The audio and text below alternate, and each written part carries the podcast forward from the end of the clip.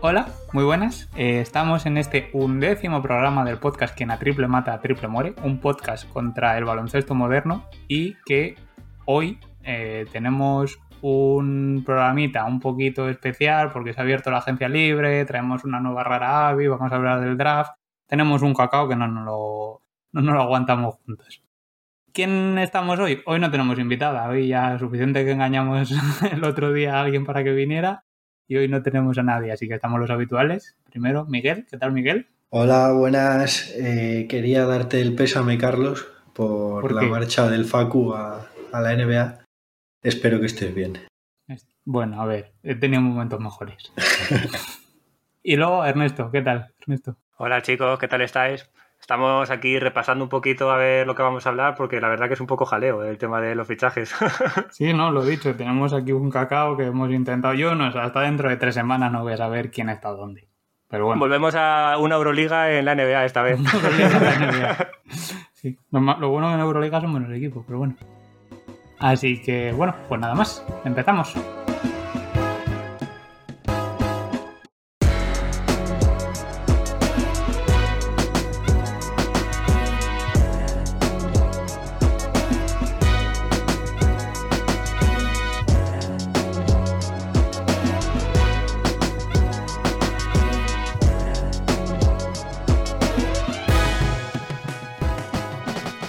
Pues un décimo programa, lo dicho. Sumario hoy, el sumario del programa es fácil y sencillo.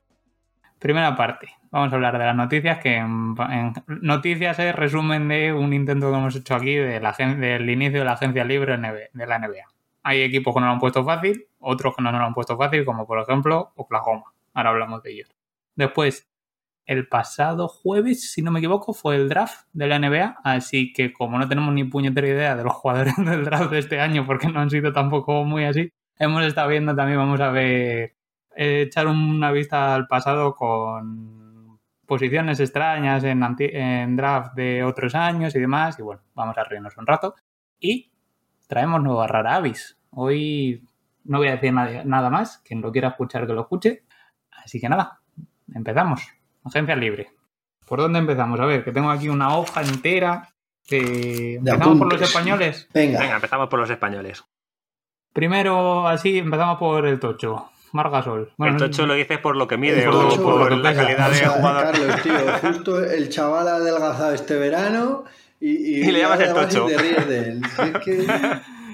Bueno, a ver, lo dicho. Eh, Margasol ha vuelto a ha vuelto donde tuvo que empezar. Claro, ha cerrado el círculo, por fin. Le draftearon los Lakers, lo traspasaron los Lakers con, cuando llegó Pau Gasol y ahora ha fichado dos años, si no me equivoco. Eh, creo que son dos años, sí. Por, el, por poco dinero, era el, el, mínimo de veterano, creo que era, o algo así. Era. 35 años tiene ya, ¿no? Sí, pues del 85. Mm. Así que sí, si no los tiene, los va a cumplir. Bueno, pues eh, fichajazo para los Lakers. Eh, además, creo que creo que casa muy bien con el juego que, los Lakers eh, tienen, así que no sé, a mí me parece que, completa complementa el equipo de una manera espectacular. Ya, es que he visto lo que vimos el año pasado de Lakers, que jugaron tanto tiempo con Howard por dentro, con dos pivots, con Howard y con Davis, que quizás es el único equipo de la liga que lo está haciendo, a Margasol le viene perfecto eso. Sí, la mm. verdad que sí, que buena, buena pareja puede hacer con Anthony Davis. Digo que no hay más pivots, o han largado todos los demás pivots los Lakers. Sí, es que yo creo que supongo que jugarán con Anthony Davis de 5 en los momentos cruciales y, complementar otros momentos con Margasol de 5 de Anthony Davis de 4, pero bueno, con esa manera que tiene Mark de jugar en el poste alto que dejará todo el poste bajo para Anthony Davis igualmente o incluso para LeBron. Y que Mark distribuya desde el poste alto y LeBron también se hincha a meter canastas bajo la Claro, lo de que no tienen pivos aprovechamos para decir que han fichado a Harrell, a Montres Harrell, el que estaba Mm. en Clipper, y ahora Pues si con, con él, si claro, con él y con Anthony Davis y con Margasol.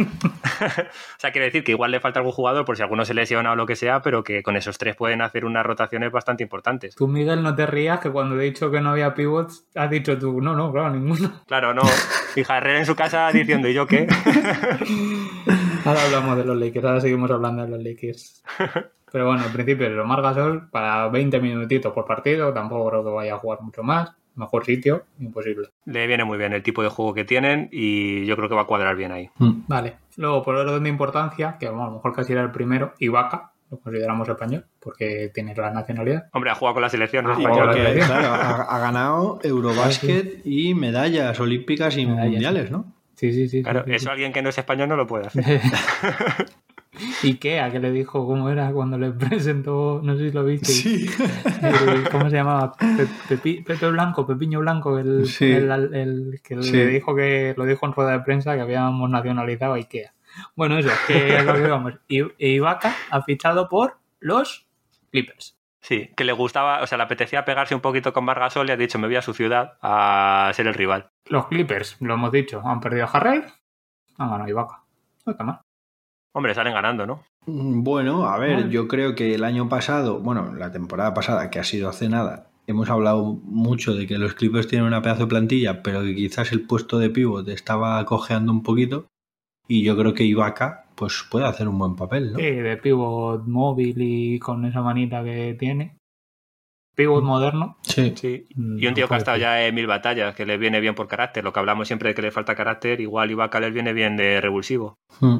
Bueno, recordemos que Ibaka ha sido de los mejores en los Raptors en, el- en los playoffs de los últimos dos años. Cuando ¿eh? ganó el anillo, lo ganaron. O sea, él puso mucho de, para ganar ese anillo. Era el titular, el, el Claro, interior. Y estas últimas finales ha sido de los más importantes también. Mm. Sí, sí. Así que sí, también buen movimiento. A ver cómo cierran los Clippers, la agencia libre. Aún así yo creo que necesitan otro, ¿eh? otro pivot interior fuerte que, que complemente ahí a Ibaka, pero, pero bueno, buena pinta. Markif creo que ha tuiteado hace un escasos minutos que se queda más, se queda más años. No lo he llegado a ver cuánto, pero se queda. Todo es noticia última hora. Pero, Mar- pero Markif es de los Lakers, ¿no? Será Marcus. Es verdad, más con... bueno, era Markif, entonces no, Vaya jaleo, eh, vaya jaleo. me lo levanto muy pronto. Da igual, son gemelos, uno de bueno, ellos. pues si me dijeron una vez que sí, habían jugado uno cuando era el otro, no sé qué, pues Tú, di, tú di Morris y así no te equivocas Morris. nunca. Ya, pero bueno, es que la idea era que era Markif. Que era que Bueno, una pregunta. ¿Quién consideráis vosotros el malo de los hermanos? ¿El malo de, de malo de pegarse? ¿Eh, ¿Marcus o Marquif? Se decía que Ah. al principio se decía que el que estaba más loco era Markif, pero. es Pero que- Marcus ha demostrado que es está... Y que el que tenía más clase era también Markif, y luego al final. Claro, yo- eso es lo que iba a decir yo, que, que- que el bueno baloncestísticamente hablando, para mí está claro que es Marcus. Pero. Y, y parece que de pegarse, pues, pues Marcus también. Marcus acapara todo. Pero no sé, lo- luego que estábamos, que cuando estaba repasando el draft, le- los draftearon uno el 13 y el otro el 14, ¿sabes? Que no fue. Pero porque se equivocaron, que querían, sí. los querían al revés. Siguiente español, eh, Ricky. Ricky. Enrique, que pobre hombre, pobre hombre la que le han liado. Otro, otro, otro que cierra el círculo, ¿no? Pobre Pero este igual con menos ganas, ¿no? Yo creo Sí, que, seguramente. que no quería ir a. No quería volver. Ha vuelto a Minnesota con un paso intermedio por Oklahoma. De un día. de, un día. de 12 horas, ¿no? Por Oklahoma Por ha pasado la mitad de la agencia libre, ha pasado en, esta- en estos últimos cuatro días. Que, pues no sé si lo habéis visto, pero hay, hay, lo vi por Twitter. Hay uno que, o sea, el departamento de comunicación, hay uno que de los Oklahoma que está haciendo como el, el banner o algo así, la imagen de con Photoshop de todos los jugadores. Y Claro, el tío tiene un trabajo increíble. No sabía quién poner ahí. Pues eso, eh, Ricky ha llegado al final. O sea, el tema fue, eh, lo traspasaron los Phoenix Suns a Oklahoma para hacerse con Chris Paul. Sí. Mm, Los Phoenix aquí con Chris Paul, ¿qué pensáis? A ver, para mí. Para mí se equivocan. Porque es verdad que Chris Paul es un jugador súper top. Que el año pasado, bueno, este último año, que para mí ya es el año pasado, pero este último año eh, se vio que era un muy buen líder para un equipo de jóvenes como ha sido en Oklahoma y que es un tío que en los momentos decisivos da la cara, pero Phoenix tenía un equipazo con Ricky Rubio y con Kelly Ubre, que son los dos que han traspasado por, por Chris Paul. Y Chris Paul es un jugador que acapara mucha bola y le va a quitar mucho protagonismo a, a Devin Booker, que estaba siendo la hostia. Entonces, yo creo que hubiese intentado tirar más por desarrollar los jugadores que tenían, que Ricky Rubio es un buen líder y me hubiese quedado con lo que tenía. Ahora, Chris Paul es un jugadorazo, pero hay que cuadrarlo. Y de la otra manera, ya vimos en la burbuja que Phoenix estaba en línea ascendente clarísima. Claro, además eso, han traspasado a Kelly Oubre que, que al final Kelly Oubre tampoco se fue a Oklahoma y ha acabado en Golden State Warriors. Ya después hablamos un rato de los Warriors. ¿Tú qué piensas, Miguel? No, pues es que iba a suscribir completamente las palabras de Ernesto, la verdad, porque creo que, creo que la prioridad de los Suns debería ser hacer un equipo ganador para Devin Booker y yo no sé si con Chris Paul quitándole bola y protagonismo lo van a conseguir. Y bueno, luego, lo que estábamos hablando, Ricky llega a, a los Timberwolves, unos Timberwolves que tienen a, a D'Angelo Russell. Sí, cierto. Ni me acordaba Ricky- del sitio, la verdad.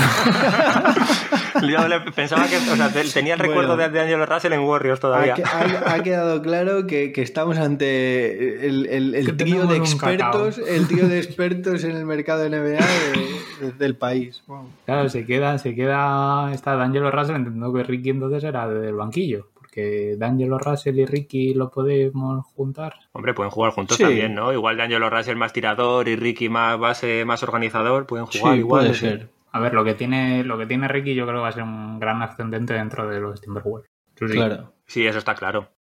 Y se reencuentra con Juancho, Y se reencuentra que han con sido ya compañeros en la selección y tal, y bueno, dos tíos que se conocen bastante. Yo creo que, que- que quizás Ricky, volviendo a Minnesota, que han visto que en Suns hizo un buen trabajo, que por el camino le han nombrado MVP de un mundial, Y quizás cuando vuelva a Minnesota, pues le quizás le den los galones que no tuvo en su día o confíen más en él, ¿no? Y Claro. pueda ser un buen líder, ¿no? De, de todos esos jóvenes que tienen por ahí. El entrenador de. Bueno, da igual. Ah, no, me, estaba- me iba a meter en un jaleo ahora mismo. El- Iba a decir el entrenador de. De, Dal- de, de, de los Timberwolves es el hombre este, que es que no me acuerdo, es que no sé ni para qué. Venga, va, paso. Juancho, tres años ahora antes de Juancho, antes de Juancho, jaleo. como curiosidad, como, curio- como curiosidad, para que lo sepa la gente, que cuando se hizo oficial el traspaso de Ricky a, a Oklahoma, junto con Kelly Oubre, que fue gracioso que Oklahoma puso un tuit eh, de bienvenido Ricky Rubio, y como, no sé, 10 horas después o algo así, le volvieron a traspasar a Minnesota. Que te digo, que Que el, fue, de- que fue gracioso. el departamento de comunicación de Oklahoma ha pasado un fin de semana horroroso. Ah, no. Sí, sí, ha sido horrible para ellos. horroroso. Que digo que el entre- eso, a ver, lo que quería decir, el entrenador de, de los Timberwolves es Ryan Sanders, que era el hijo, que es el hijo de Flip Sanders, que si no me equivoco fue el Fue su primer entrenador, el sí. primer entrenador que tuvo que tuvo en su momento Ricky, que yo creo que, que- pero que digo que, que, que conectaron muy bien, conectó muy bien con Flip Sanders y además era amigo, así que bueno, a lo que íbamos. 27 millones ha firmado Juan Hernán Gómez en tres años. No está nada mal, la verdad. Buen palete, ¿eh? Buen palete ha pegado. Hombre, yo creo que yo creo que es un tío muy aprovechable y muy que puede dar muy buen rendimiento como jugador de rotación o secundario en equipos de NBA con a mí me parece muy buen jugador para la NBA, ¿eh? La verdad. Bueno, en Denver estaban encantados con él eh, cuando estaba. Hasta que les largaron, que dijeron, No, pero fue que al final Denver tenía muchísimos aleros, pero que hablaban muy bien de él y, y que lo hizo muy bien, sobre todo al principio, cuando Sí. empezó que, que tenía más protagonismo y tal, lo hizo súper bien. Hmm. Sí, sí. A ver cómo acaba esta agencia para Minnesota, porque bueno, puede encuadrar ahí un buen grupillo de jóvenes competitivos. Puede ser un buen equipo. Y luego, el último que nos queda, Billy, que ha hecho algo más de lo que creía que iba a hacer, que yo creía que no, seguía- no seguía en la NBA. ¿Billy o Willy? Willy. Hombre, No lo sé, es que yo siempre dudo. Yo siempre digo Willy, pero Yo creo- a ver, es Willy, es Willy, porque es Willy. Pero Pero que digo. Willy Hernán Gómez, no sé. no sé, nunca, nunca lo he sabido. hombre, Bill es el, diminutivo de William, ¿no? Sí, pero bueno, pero es que este hombre se llama Guillermo. Guillermo Hernán Gómez, a tomar por culo. Que si le dicen Willy, los americanos le dirán Billy. A ver, Guillermo el que se va de fiesta, el que se va de fiesta en confinamiento. Eso. El norte era de los dos que ya, ya es decir. Ya es decir. Yo Bueno, creo pues que se va a firmar. No ha tenido firmar, suerte, ¿no? firmado- Ha- firmó un año. Eh, Ah, ¿Ha firmado un año solo? en- Creo que sí. Pues ha tenido suerte, ¿no? Quiero decir, ha caído en un buen equipo. Parece que los Pelicans tienen buen equipo, a pesar de que, bueno, para mí pierden a Ruth Holiday, que es uno de mis ojitos derechos, pero Pero, pero que va a jugar Billy Hernán Gómez en los Pelicans. eh, pues poco, poco, pero algo jugará. Tampoco ha estado jugando mucho antes, ¿no? Quiero decir, Ya, pero es que mira, eh, New Orleans tiene primero a Williamson. sí. Bueno, pero Sion no le va a quitar minutos porque de 5 no va a jugar. Pero Steven Adams sí. Luego Steven Adams Ah, ostras, se me había olvidado Steven Adams. y Jackson Hayes, que también Y. Hayes, que el año pasado, no, Hayes el año pasado ya estaba, ¿no? Y, Eso, que y ya hacía- estaba, perdona, que lo Hacía buenos, buenos minutos, sí, sí. Pues sí, a lo mejor no juega nada, efectivamente. Yo creo que lo íbamos a fichar nosotros, lo iba a fichar el Real Madrid, si te soy sincero. O sea, ese era sí, yo pensaba pues cuando yo- has dicho pues que se nosotros, pensaba que decías para el podcast, tío. Pues sí que se vaya al Madrid, yo encantado, la verdad. No, no me parece, la verdad, que Willy aporte mucho, pero bueno. un año por el mínimo, lo tengo aquí. Así que bueno, pues nada. Bueno, o sea, bien, o sea, un año más allí en la NBA, pues bien, para él. Sí, sí, no, sí, eso pillas, yo supongo ya llegar al mínimo de tres años, pilla la.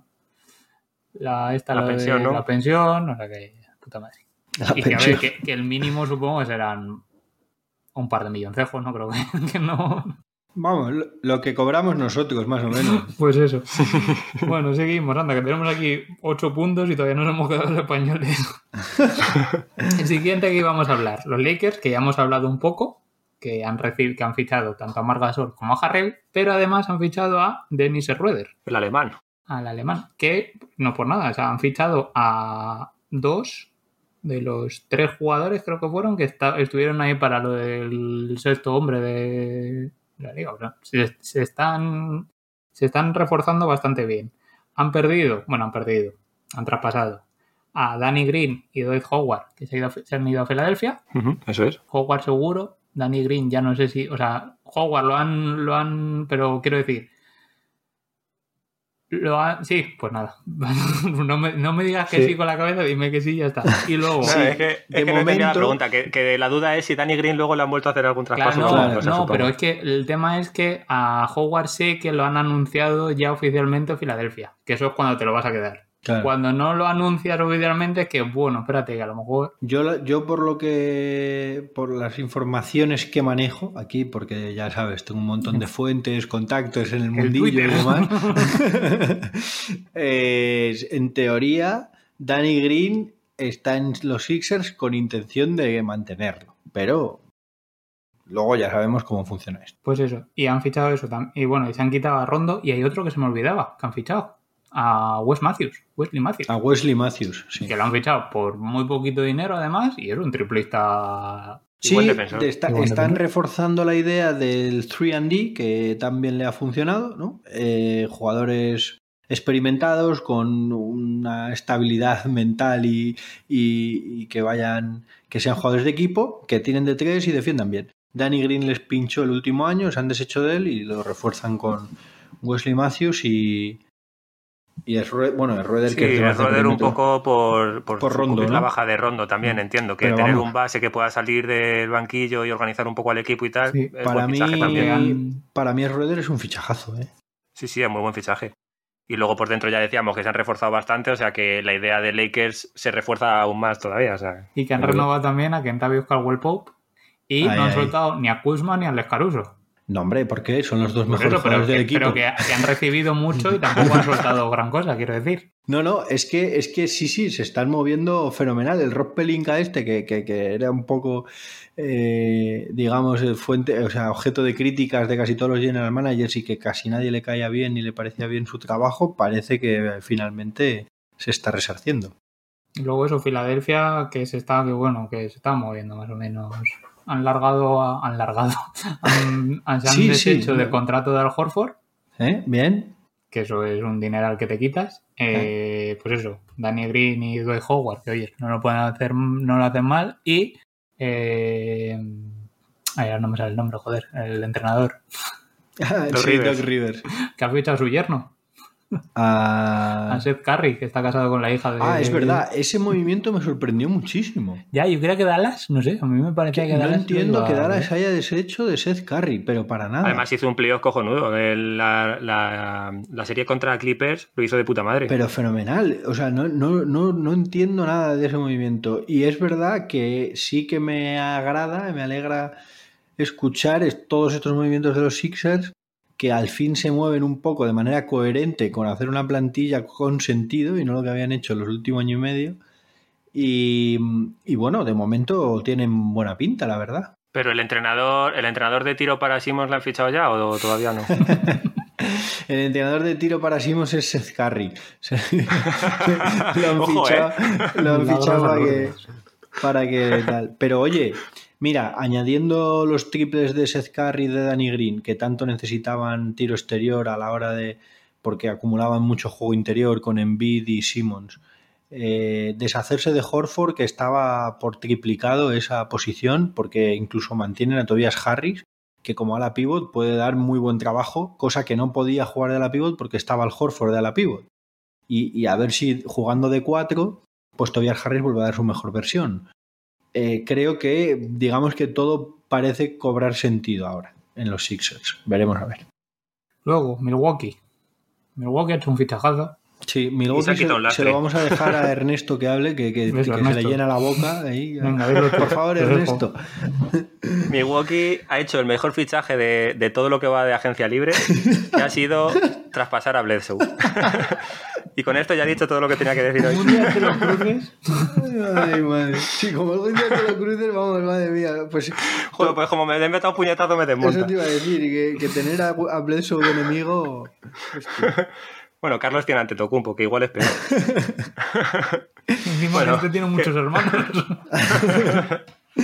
A ver, la verdad que eh, cambiar a Bledsoe por Ru Holiday, a- aparte de lo que ha dicho Ernesto, la llegada de Ru Holiday para mí puede ser clave en cuanto a bueno, todo lo que puede aportar ese jugador que para mí es buenísimo.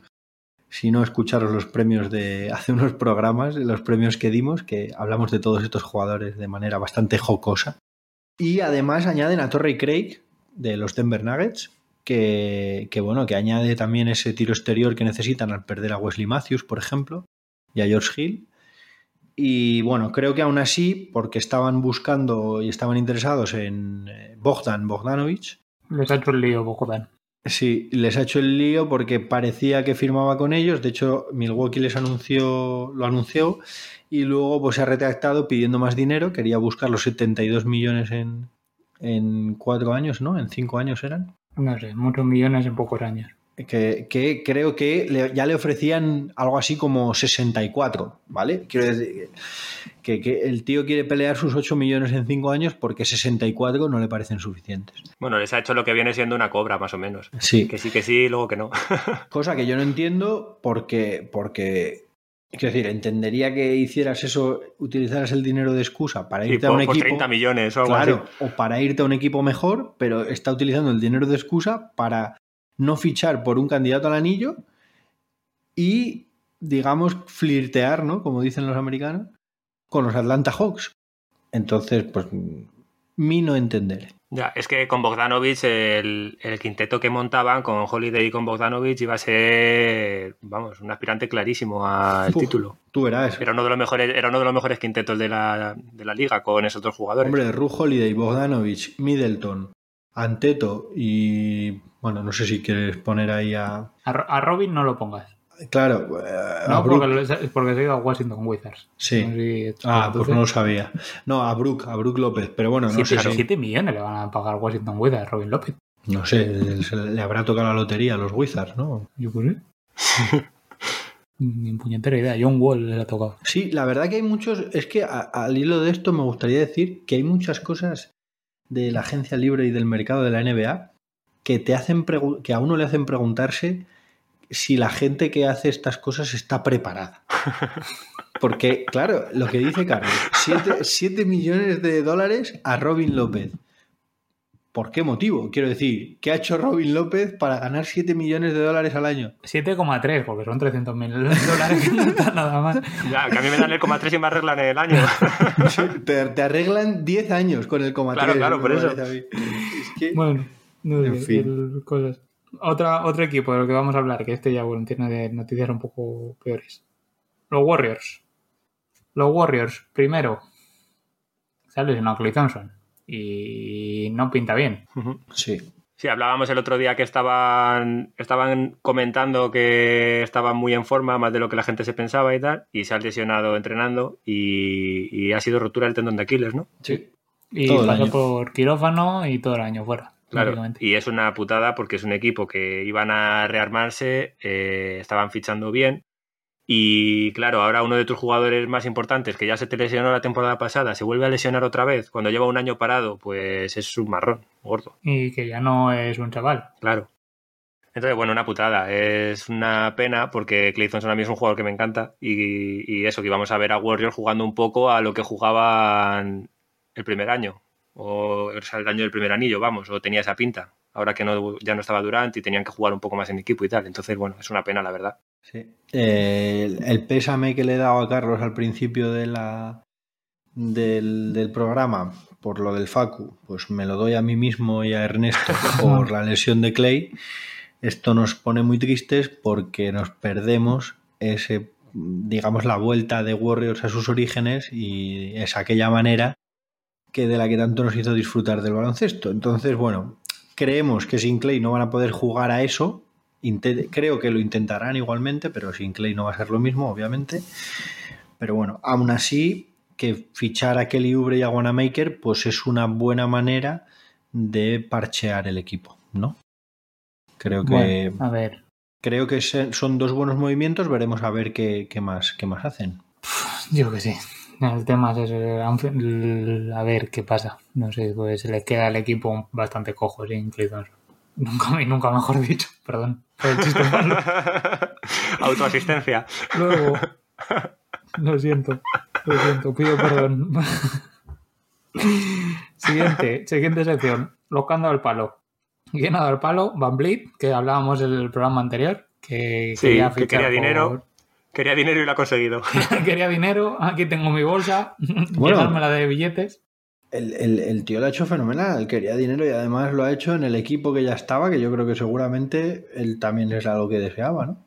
Mayor contrato firmado por un jugador no drafteado de la historia. El anterior lo tenía Ben Wallace. Ojo, eh, Ben Wallace. Big Ben. Big Ben, eh. Y este y ha firmado 85 millones, cuatro años, si no me equivoco.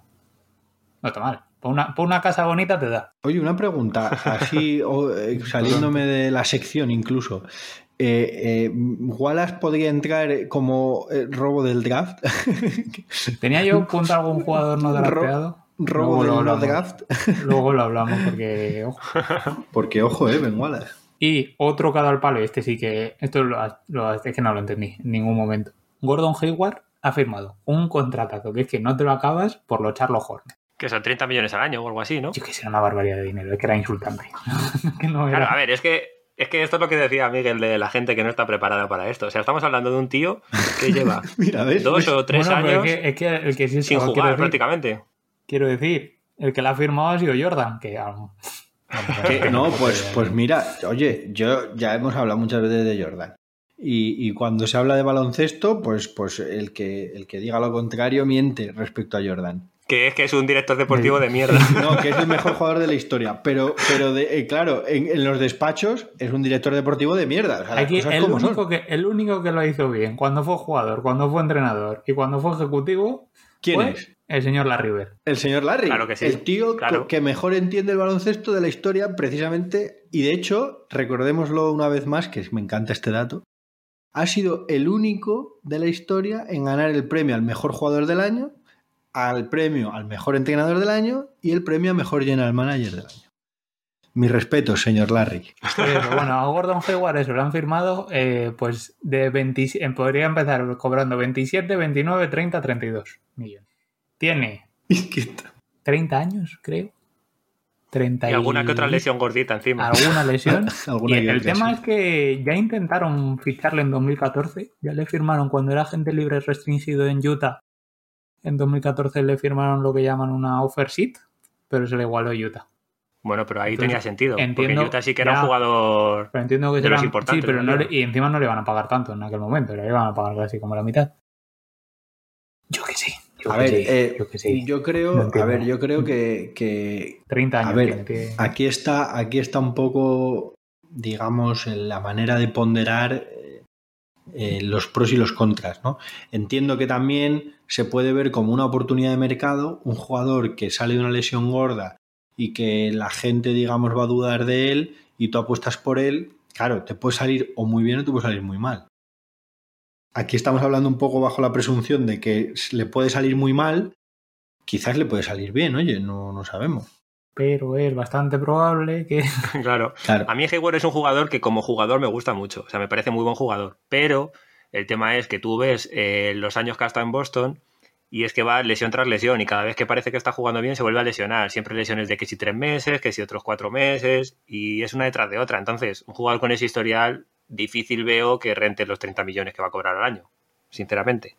Ahora, que dicho esto, se va a hacer el año de su vida promediando 30 puntos por temporada y estas cosas, pero... que también es verdad que este próximo año va a ganar menos de lo que iba a ganar en Celtics. Pues tenían firmado 34 con los Celtics. Sí, sí. Claro, entiendo que, claro, que, que le han bajado. O sea, Pero a lo mejor por dinero no lo ha hecho. No, si no, yo, yo no lo digo por él, lo digo por quien le ficha. Eso es. Claro, Sí, sí, sí. yo creo que la decisión de Hayward es buena en cuanto a que. eh, y, creo que lo hemos hablado aquí durante los playoffs. Hayward en los Celtics había perdido el sitio, en el sentido, digamos, mejor la jerarquía. Es decir, Tatum, Jalen Brown y Kemba estaban por encima de él en cuanto a jerarquía. Entonces, a lo mejor él piensa que volviendo a un, a un sitio de primera espada puede dar lo mejor de sí. Y bueno, veremos a ver también cómo funciona eso haciéndote con la Melo Ball. Quiero decir, cuando tienes que explotar a, a- a un supuesto jugador que va a ser una figura, ¿no? Ver, en que, no teoría. se les queda, que no se les queda mal, mal trío exterior. Divonte Graham, Terry Rozier, Gordon Hayward.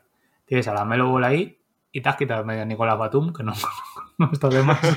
Ah, se han quitado el, el de Batum. Ah, wave. Eso sí, le tienen que Le tienen que pagar, ¿no? Le tienen que pagar los próximos ese- ese sí que es un tres años. Eso sí que es un palazo. millones. Y a casita. Venga. Joder, eso sí que es un palazo, sí, señor. Encima, si se va ahora, si vuelve Nicolás Batum a Europa, pues sigo cobrándolo en la NBA y lo que le paguen aquí. ¿Qué joder? Eso sí, en la declaración de Hacienda le van a crujir, ¿no? Porque dos pagadores.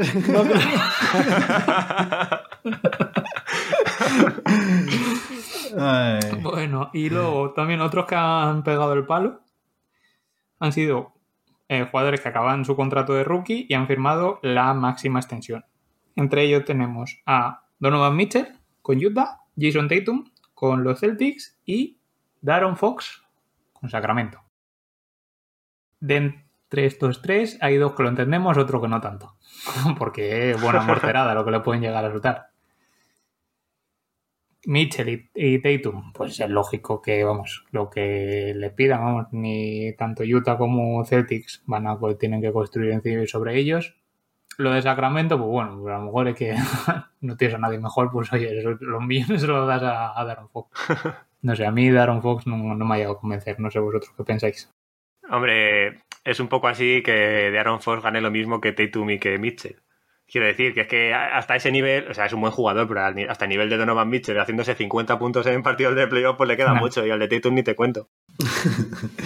Sí, eh, es, creo que es lo que decías tú, Carlos, que al final muchos es un poco engañoso comparar contratos ¿no? En- con este sistema que hay en la NBA, porque de alguna manera es verdad que los Kings pues, no tienen otra, otro jugador sobre el que construir ese equipo y el que asegurar el futuro, y mejor digo, y entonces lo hacen sobre Darren Fox y quizás pues, le, le pagan más de lo que merece, pero es una manera de asegurarse el futuro de la franquicia ¿no? a, nivel, a nivel de juego. Pero bueno, yo creo que de Aaron Fox no, obviamente no está al nivel de, de, de los otros dos, de Mitchell y de Tatum, pero creo que puede mejorar bastante. Yo le veo muchas cualidades, quizás necesita un entrenador que de verdad le, le asiento un poco la cabeza para que tenga cabeza de base y no de, y no de dos, ¿no? Pero, pero bueno, Mitchell y Tatum se merecen todo lo que, le, todo lo que pidan, la verdad. Ya, eso sí. ¿Y alguien sabe, alguien sabe si ha dicho algo Buddy Hill de lo de, de Aaron Fox? ¿Por? Porque lleva un tiempo quejándose de que quiere ser protagonista en el equipo y estas cosas. Igual que le paguen tanto al compañero, le mosquea. No sé. Bueno, eh, Buddy Hill el año pasado naufragó un poquito, ¿no? Sí, tuvo historias con el entrenador también, un poco de discusiones y tal, porque quería protagonismo, quería ser el que se jugaba los tiros y esas cosas. Hombre, respecto, o sea, debido al año anterior, ¿no? Hace dos temporadas yo le hubiera dado la responsabilidad a Buddy Hill porque las enchufaba todas. Ahora, mm, no sé qué habrá pasado por ahí entre bambalines. Ya, bueno, no sé, a ver qué pasará. Y otro de los que sí se está hablando también que puede firmar por el máximo es Adebayo. Pues otro que lo merece, que merece todo lo que le, todo lo que pida. Está bien aquí el draft de 2017, que estos jugadores son del draft de 2007, del 2017. Eh, fue Markel Fultz fue el número uno, Lonzo Ball el número dos, Jason Tatum el 3 Daron Fox el 5, Donovan Mitchell el 13 y Adebayo el 14. Pero bueno. Bueno, bien. Nada más. Y. no, te olvides, no te olvides de tu chico, Carlos. No, me quedaba una cosita antes, que tenemos todavía más tiros de media distancia asegurados, por lo menos en Portland. que Carmelo Anthony ha renovado un año más, que pasito a paso. Parecía que no se iba a retirar antes de tiempo. Y lo he dejado para el final. Ahí está. Ayer, se, ayer domingo 22 de noviembre se confirmó que, bueno, no, fue hace ya tiempo, cuando fue a lo mejor el sábado, que Denver había fichado, le ha firmado por dos años, tres años. Dos años, creo. Dos años a don Facundo Campazo. No me sé el segundo nombre, seguro que tiene segundo nombre. Todo argentino tiene segundo nombre. no me pues no me lo sé. Y, y que se va a Denver. Que no es mal sitio para, ir. Finalistas de conferencia del oeste. A mí me parece un acierto absoluto por parte del Facu y por parte de Denver. Sí, es que cuadra mucho la filosofía de juego del equipo con el juego que hace Campazo y le faltaba un jugador de ese perfil, de tío que pueda anotar fácil viniendo desde el banquillo y tal. A ver, que igual luego es titular, pero quiero decir que los minutos que no esté Jamal Murray, que, que necesitas a alguien que siga anotando y, y, no sé, es un tío que defiende bien y que juega alegre, que eso es el poco juego de Denver también. Más que anotar, dirigir. Porque, eso, dirigir, porque lo que pasaba era que no, nadie creaba nada. Y mm, puntos ahí en el resto de las manos del equipo. Sí, sí, a Yamal Murray, que, que hablamos el, de, respecto al anillo pasado, ¿no? Que se tuvo que jugar tropecientos minutos en playoffs, que se lo jugaba todo. Pues si Will Barton vuelve, ¿no? De su lesión y, y ayuda en la creación de juego, y Facu, que para mí es que es un fuera de serie, veremos a ver cómo se desempeña en la NBA, pero que es un fuera de serie que les puede dar muchísimo. Si libera a, a Jamal Murray de esa mm, responsabilidad de dirigir, Jamal Murray se puede hinchar a meter canastas de todos los colores y el Facu con Jokic pueden hacer maravillas entre los la pareja con Jokic, a ver, se va a tener que acostumbrar Campazo, por lleva dos años colgando balones ahí arriba, que los coja Tavares y Jokic no salta tanto. Jokic, le, va a mirar, no salta. le va a mirar con cara de salta que yo te diga. Jokic no salta ya directamente, ¿no? Pues eso. Entonces y, va, y el otro es Millsap, que me, me, dirás tú que salta más de los dos. Ahora mismo. pues eso, no sé. A mí, a ver. Muy. No sé cómo decirlo. Estoy emocionado porque le vaya bien a Facundo, la verdad. Bueno, ah, no tiene segundo nombre, ¿eh? ¿vale? Pero ¿Ah, puedo deciros, ah. yo cuando yo le llamaba el Ewok, el Ewok del altiplano, era como le llamaban. Esto te lo digo porque Lorena siempre se ríe cuando digo eso. Y como lo va a escuchar, porque lo escuché. lo he dicho que ayer, eso, ayer, ayer juego contra Manresa, acabó el partido, le felicitaron, se dio un abrazo con Jules, se dio un abrazo con, con Felipe, luego lo puso por Twitter, yo estuve medio llorando por la noche. Sniff, sniff. Fue muy bonito.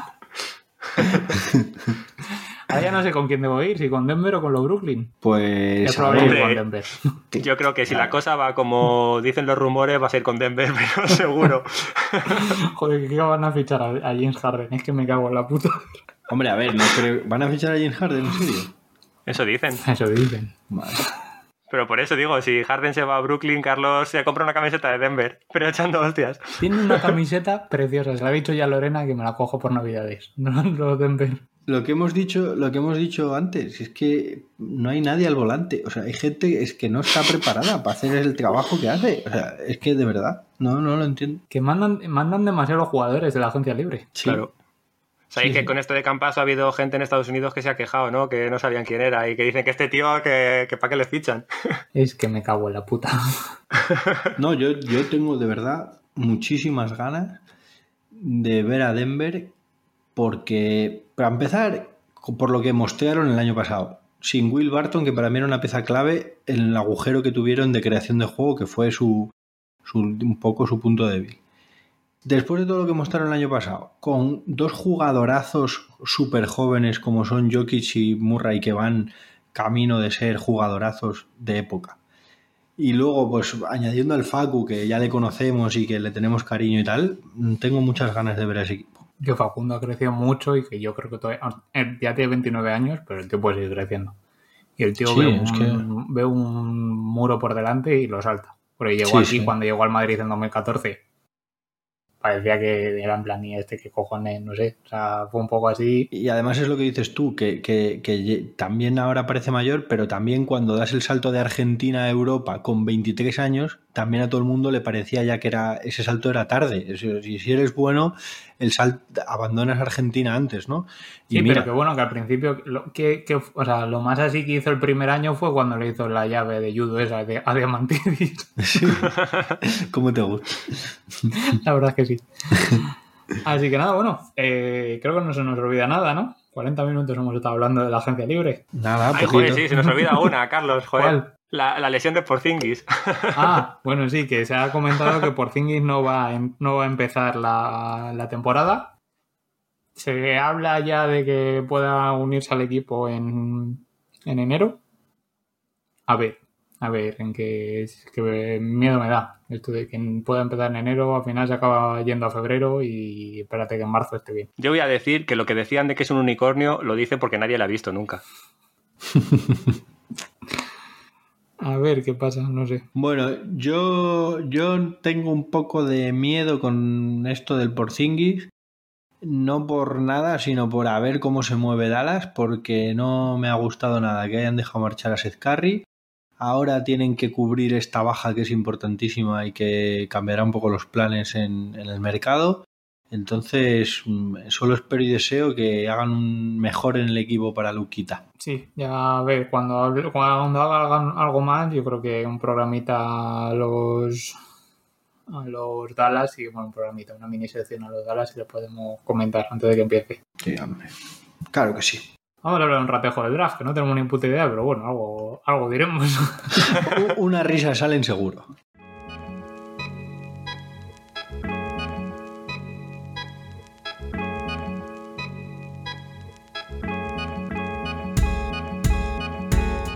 Vamos a hablar un ratejo del draft, venga. ¿Qué idea tenemos del draft? Venga, a ver, sacar los apuntes. A ver, venga, fuera cachondeo. Fue el, el jue- el jueves de la semana pasada fue el draft. Número uno del draft, Anthony Edwards, por los Minnesota Timberwolves de la Universidad de Georgia. Si no me equivoco, por lo que estuve viendo, es un alero a la pivot que se le da bien correr contraataque, pero no genera mucho ni desde el tiro ni desde el bote. Entonces, ¿por qué ha sido, por qué ha sido número uno entonces? Pues, a ver, el tema fue eso. Fue número uno del draft, pero se- si se hubiera presentado el año pasado, eh, no le daban ni top 8. O sea, ese es el nivel del draft de este año. Para que nos hagamos una idea. Luego, el que dicen que, que a lo mejor deberían haber cogido, que era el James eh, Weissman, que es un pivot, que lo ha fichado. Ah, no lo cogieron. Eh, no lo cogió Minnesota porque ya tienen a quien tiene. Entonces lo pasaron y cogieron a. Lo cogió Golden State Warriors, a James Weissman. Y luego, el que ha hablado a todo el mundo, la Melo Ball, que lo ha fichado Charlotte Hornets. Jordan, para ser más exactos. Jordan, para ser más exacto.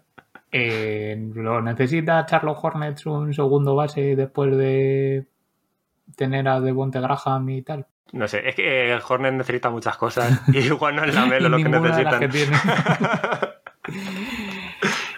y a partir de aquí, pues no sé, poca cosa más. Si, si- yo he visto a Denny Abdilla jugar, que es el número 9 del draft, que era jugaba en el Maccabi Tel Aviv, que nos hizo un roto, en no me acuerdo cuándo, si fue esta temporada o la anterior, contra el Madrid, nos hizo un buen roto, la verdad, creo que fue esta temporada. Al principio de temporada, no, tuvo que ser la anterior. No sé, bueno, que el tío no es malo, básicamente. Y luego, eh, el otro que a lo mejor sí podríamos hablar, que es que los New York Knicks han eh, drafteado en la posición número 23 a Leandro Bolmaro. ¿Qué tenéis que decirme de esto? Pues que lo siento por él. Le podía haber trasteado a otro equipo. Sí. El tema, el, el tema es, bueno, no, realmente lo draftea Utah, lo traspasa en Minnesota, bueno, o sea, hay un lío ahí, o sea, la no era de New York Knicks, pero se va a los New York Knicks. Lo que sí ha dicho que este año se queda en el Barça y que a lo mejor ya si eso el año que viene ya va viendo. I- Ir tirando vosotros, que yo ya voy viendo. Pues a ver, yo lo que pi- opino es que es una buena noticia para el Barça, porque si un jugador, a poca cabeza que tenga, tiene que tomar la decisión de dejar Europa, sobre todo un equipo puntero europeo donde puedes aspirar a títulos y tal, y tal y como puede estar funcionando ahora y los minutos que le da ya sigue vicios, por irte a los Knicks, a poco que conozcas la NBA y su historia, pues mm, quizás es buena noticia para el Barça porque a lo mejor Volmaro retrasa esa decisión mucho o hasta que sepa que le van a traspasar o algo. No sé. Sí, igual él piensa que si este año puede a lo mejor llamar un poco más la atención y porque está jugando bien. Y entonces a lo mejor llama la atención de algún otro equipo y cuando llegue que le traspasen o algo, no lo sé. No sé qué idea tendrá él, vamos. Mi puñetera idea. La Sí, la verdad. cosa es que bueno, se ha quedado un, un draft un poco soso con respecto a otros últimos de hace pocos pasado. años que, que han sido bastante interesantes y que da, había gente bastante competitiva. Eh, creo que el Anthony Edwards puede ser un buen complemento para Minnesota, que puede al final, si encuentran ese líder que ojalá sea Ricky, montar un buen grupo de jóvenes que ojalá sean competitivos, que es al final lo que le falta, porque no Carl Anthony Towns, por ejemplo, pues me parece que, que hay pocos pivos de esa calidad que quizás le falta un poco de competitividad, ¿no? Y lo mismo podríamos decir de, de otros. Entonces, a ver si, si pueden lograr ahí esa conjunción de los jóvenes. Y luego al, al Jaime hombre sabio este que han seleccionado los, los Warriors, eh, pues supongo que lo utilizarán para algún para algún trade, ¿no? Para algún intercambio. Bueno, a Warriors tampoco le viene mal con los jugadores que tiene. O sea, si saben visto, sacarle partido, el tipo de jugador que es, si es un pivot y tal, Warriors no es que vaya sobrado de pivot tampoco. ya, y sobre todo ahora que se está lesionado Clay Thompson. Ya que era justo un pivot. No, pero no era un equipo, un pivo, pero a lo mejor te hace, no te hace jugar tan como ibas a jugar si tuvieras Sí, a. Claro. Claro, sí. por eso que igual te viene bien ese complemento, no lo sé. Igual lo interesa. ¿eh? Es que yo no sé con quién me junto para hacer un podcast, en serio. Oye, pero que, que está quedando muy bien, Carlos. Es verdad que está siendo un poco objeto de mofa eh, de- por parte de Ernesto, pero, pero está quedando siendo gracioso. A sí, nuestros oyentes le gustará, que es lo importante. Eso lo, lo escucha gente que se ríe de mí también, como Lorena. Una cosita, al que se presentaba también al draft y no lo han drafteado sido a Sergi Martínez. ¿Ah, sí? Se presentaba también este año, sí. no tiene ni idea. Vaya, unos fans del Barça, es que me cago en la puta. Es que yo esto del draft, la verdad que... Es que no creo en ello. Sí, bueno, ya lo, hemos, ya lo he hablado antes, ¿no? Con vosotros, que, que creo que, que está muy bien, que siempre hay grandes futuras estrellas que pueden aparecer según el año y tal, pero que al final, de los 30 jugadores de primera ronda que aparecen cada año, ¿cuántos acaban siendo titulares de un equipo competitivo? ¿eh? No te estoy hablando ya de... No, no, de un equipo competitivo. Es que me parece la proporción muy pequeña. Bueno, a lo mejor no el primer año, pero luego sí van creciendo. A mí lo que sí me parece es un buen método para tener la liga compensada. Sí, eso sí, Sí, eso sí, pero eso quiero sí. decir que luego Mejor. la importancia que se le da a esas primeras rondas, ¿no? Pues En, depende en del el mercado también. y tal, me Eso parece sí que no tenemos ni puta idea de lo que lo que decías antes. Que Sí. Claro. ¿Cuánto vale una primera ronda? Pues bueno. Pues es que depende, porque con lo que dice Miguel de que cuántos llegan a ser jugadores importantes de los equipos, no solo cuántos llegan a ser jugadores importantes de los equipos, sino que hay algunos como Fran Vázquez que directamente ni van. Ya, Claro. sí. Entonces, bueno, la verdad que estaría bien sacar estadísticas ya desde hace años, ¿no? Para saber, por ejemplo, del draft del 2000, ¿no? Hablo así a pronto, no recuerdo quién, quién sale en ese draft así importante.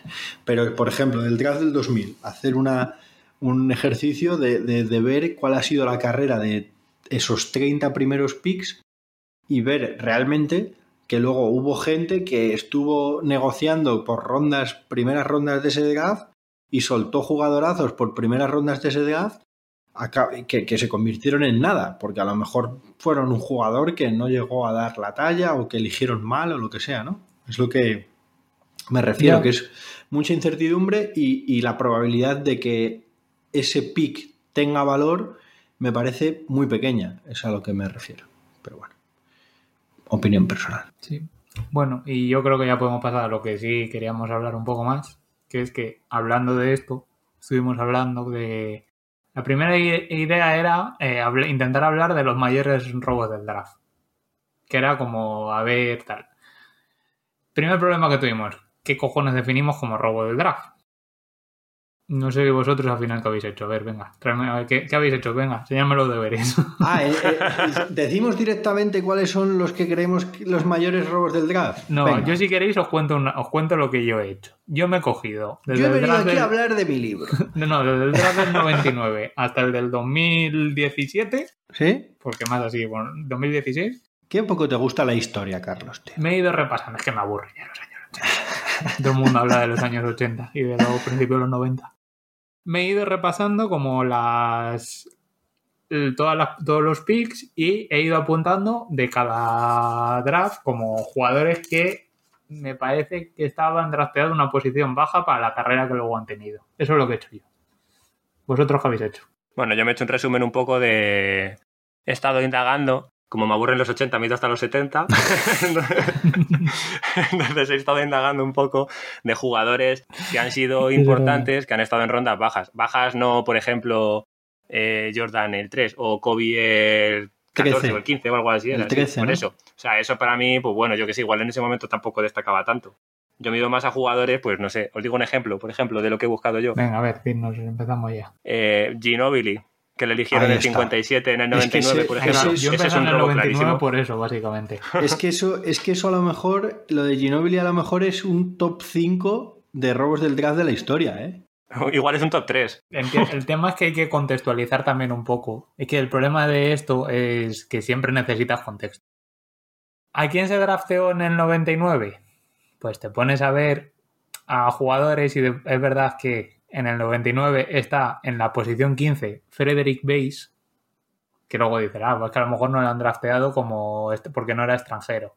O sea, porque era extranjero y demás. Bueno, pero hay posiciones, hay posiciones, o sea, lo del contexto es importante porque obviamente hay unos drafts que son, tienen mucho nivel y otros que no tanto. Claro. Pero, pero hay el posiciones... 57 es- Claro, hay posiciones es que, que claman al cielo. O sea, un tío que ha ganado cinco anillos y que ha sido mejor sexto hombre no sé cuántas veces, que ha, que ha formado parte quizás del trío más prolífico y, conocido casi de la historia de la NBA, que ha ganado anillos en tres décadas. Que, que, o sea, es que ya no sé ni qué más decir. Pues obviamente que, hay, que fuera elegido en la posición 57, pues, pues, pues eso es- quizás no sea un robo, porque muchas veces no sabes cómo puede evolucionar un Claro, jugador. y- final es una apuesta. Claro, y ni siquiera a lo mejor el propio jugador pensaba que podía llegar tan lejos, ¿no?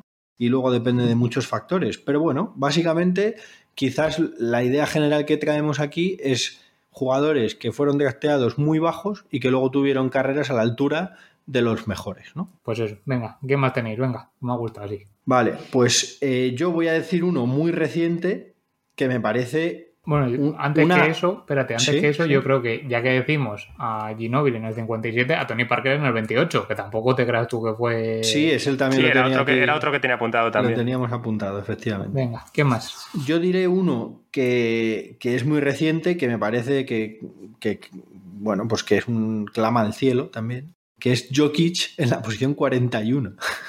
Ese Miguel le tengo apuntado con 4 o 5 asteriscos porque le tenía como de los importantes. Claro, y en es ese, que- y en es ese que- mismo draft Este en el tío puede 38 ser de los cinco mejores pibos de la historia si Sí, sigue a este nivel. Y- y eso, Y yo lo que te iba a decir, que es el, el draft del 2014, en el 38 está Dinwiddie. Ojo. Joder. bueno, a ver, Dinwiddie Sí, todavía. era un poco más complicado. No, no es lo mismo que Jokic. No, y claro, tiene, menos. que, tiene mucho que demostrar, pero también apunta muy alto Dinwiddie. Bueno, por otro lado, yo, por ejemplo, también tengo aquí apuntado a Draymond Green, pero me gustaría matizar con Draymond Green muchas cosas. Obviamente, Draymond Green, por la posición que fue elegido, que fue la número 35, y lo que ya ha hecho en su carrera, que lleva 8 años en la NBA, pues eh, no, no casa una con la otra. Pero es verdad que Draymond Green, hasta que llegó Steve Kerr, tenía una carrera de posición número 35 del draft. Sí, sí, sí. Y es Steve Kerr el que le reubica en el campo, bueno, y que le asigna un rol ¿no? Eh, distinto. Y a partir de ahí es cuando se convierte en un hombre clave del mejor equipo de la historia, hablando en números. Y eh, el hombre clave, quizás. Y, eh, y bueno, pues que ha sido el star, que, que, que ha sido muy importante. Te doy un dato, ese mismo draft. Posición número 4. El Gominolas. El Gominolas Waiters. Waiters. Ojo, es que Waiters prometía muchísimo cuando le cogieron. Parecía sí. que iba a ser espectacular y al final mira lo que se ha quedado. Y de ese mismo draft, también, posición 39, Chris Middleton. Sí. Ojo, ¿eh? Ese le tenía también apuntado. Ese A sí ver, que, que tenía muchos apuntados. Venga, dinos tú el siguiente. Ernesto. Os digo el siguiente. Tengo aquí apuntado como número 60 por Sacramento en 2011, el último del draft, a Isaías Thomas. Isaías el moderno, por si la gente se queda Sí. el bajito. Que, a ver, sí que es verdad que el primer año eh, no destacó mucho, no parecía que iba a tener tan buena carrera y luego, cuando, o sea, luego de- después de Sacramento le traspasaron a Phoenix, creo que fue, y de ahí a Celtics y en Celtics llegó a una final de conferencia y fue la estrella del equipo. Y le dejó los dientes por el equipo. Y se dejó los dientes literal, además. Y bueno, que luego ha tenido problemas físicos y tal, pero que es un jugadorazo y que le eligieron el último del draft. Y imagínate todos los que habría delante que fuesen peores. Pues te lo digo ahora mismo, si quieres. Pues el draft del 2011. Bueno, mira, voy, yo, yo soy el que apostilla. Ese mismo draft, posición 30, Jimmy Butler. Ese lo tenía yo ahí. Que bueno, también otro. es verdad lo que se dijo, que se- ya lo hablamos cuando tal, cuando se habló de Jimmy Butler. No prometía Jimmy Butler al principio. de- Claro. Sí, le tenían por un chaval raro también. Pero, por ejemplo, para hacer un poco así, en la posición 2 del draft de ese año, Derrick Williams, que está ahora ahí en, En Valencia. Valencia. En el Valencia de hombre de banquillo. En la posición número 7, eh, Bismack Villombo. Bismarck. Mira, este, este fue el draft de los Morris. En la posición 13 y en la 14, Marquise Morris y Marcus Morris. Ah, Marquise por delante de Marcus. Sí, y en la posición 15, Kawhi Leonard. También, sí. Kawhi, que decían que había equipos que no le querían porque sudaba mucho, ¿no? ¿En serio? Porque sudaba ¿No lo habéis mucho. escuchado eso? Sí, lo leí una vez, es que no me acuerdo exactamente, O sea, pero que la- como que había la- equipos... Con la risa que tiene y se fijaban en lo que sudaba. No me jodas. Sí, sí, eso lo leí, que había algún equipo que sudaba mucho y tal y que, pues como que del aspecto que le daba con el traje y eso que no le gustaba. Joder. No sé. O sea, ¿ves, es- ¿Ves cómo hay gente que no está preparada para su trabajo ahí en la NBA? es que, es que eh, no fastidies. A ver, es verdad que a mí, ahora que dices la posición de Kawhi, en la posición que- número 15, he visto muchísima gente eh, rondando ese, esa posición 10 y un poquito en adelante que luego han sido jugadorazos. Quiero Sí, decir, bueno, que es que muchas veces quizás pues ellos no han demostrado en el instituto o en la universidad tanto como otros, pero bueno, considero que la posición 10, 15, según el draft, Sí, sí, sigue siendo algo elevada, quiero decir que, que no es... Que es que los he visto claro. aquí, he visto a Kawhi y me ha llamado la atención, No, simplemente. no, obviamente No, no, un a tío que ha, posi- que ha hecho lo que Kawhi, pues una posición 15 también llama la atención, por supuesto. Siguiente, ¿quién tenéis? ¿Tenéis alguien? Bueno, eh, Mar, Mar Gasol en la posición 48, que también... Vamos a contextualizar eso también. Eso es, que también como Draymond Green debo matizar esa, esa, esa selección. ¿Por qué? Porque es verdad que cuando Mark se presenta al draft, pues en, en España, que es donde estaba, no había hecho gran cosa. ¿Cómo que no? Pues ya había sido MVP de la CB. ¿No se presenta el año antes estando No, en el no, Barça? 2006-2007. Ah, ¿se presenta después de hacerlo el año de la Carvalho? Juraría, juraría que sí. Ahora ya me. ya Yo me suena. Carlos- ¿Fue después? ¿2007-2008? Me suena que primero se presenta y después es MVP y al año siguiente es cuando se va. O sea, creo que no se va el año que le draftean, sino el siguiente. Porque Vale, justo vale, le traspasan a mitad de temporada, por- o sea, traspasan sus derechos a mitad de temporada por Pau Gasol a Memphis y luego el año siguiente es cuando él se va a Memphis, creo. Vamos a, Esto vamos fue a- el draft de 2007. vamos a corroborar porque cambia mucho la cosa. Y Marc Gasol fue 2007-2008 MVP. Sí. Vale, O sea, Pero justo en esa temporada 2000 fue la que fue MVP. claro. Pero en la Entonces, 2006-2007 no había estado ya en. a lo Bueno, mejor igual, estuvo, el- fue el primer año de Casvallo, pero quizás no rindió al nivel de MVP de... ¿No? Puede ser. La verdad es que, a ver, ahí hay que comentar, por contextualizar, que Margasol, cuando da el salto al Girona, sobre todo el segundo año, pega un salto de calidad inmenso que, que yo creo que casi todos nos pilló por sorpresa. Entonces, cuando, dado el nivel que había dado en el Barça, que jugaba poco y tal, Ivanovic no confiaba en él, creo que era Ivanovic el que estaba por entonces, eh, y, y tal, pues, mm, bueno, y que incluso no sé si. No, Aito no, ¿no? Eh, pues eh, una posición 48 está justificada. Bien es verdad que luego, por la carrera que ha tenido Margasol, una posición 48 se queda bajísimo. Sobre Porque, todo, sobre recordemos, todo, sí. si, tienes, si cuentas lo que cuentas. Que en la posición número 35 se drafteó a Glenn Davis y en la 19 a Javaris Crintenton. el pistolitas. Gary Crintenton, al que luego intercambiaron junto con Mark por Pau en el traspaso Memphis Sí, eso es. Lakers que lleva a Pau a, a los Lakers. Sí, en Sí. la 2006-2007 Margasol estuvo, eh, fue el primer año en Acasbayu, que no lo hizo mal, pero no fue lo mismo que el año siguiente, que hace el doble de puntos, que ahora mismo no sé por qué cojones. ¿eh? Entonces, me estoy dando cuenta aquí que, por ejemplo, casi todos los que yo he apuntado a este- o que, que- que he dicho y tal, a excepción de Game on Green, son todos europeos. Que creo que, claro, ahí también hay una, hay que contextualizar, hay una barrera, digamos, cultural que hay que romper y que quizás a los europeos les ha costado mucho más eh, darse a conocer a, a la hora del draft. Pues te digo uno que no es europeo. Posición número 40 del draft 2005, Monta Ellis. Uf, Sí, es verdad. Tenía mucha clase.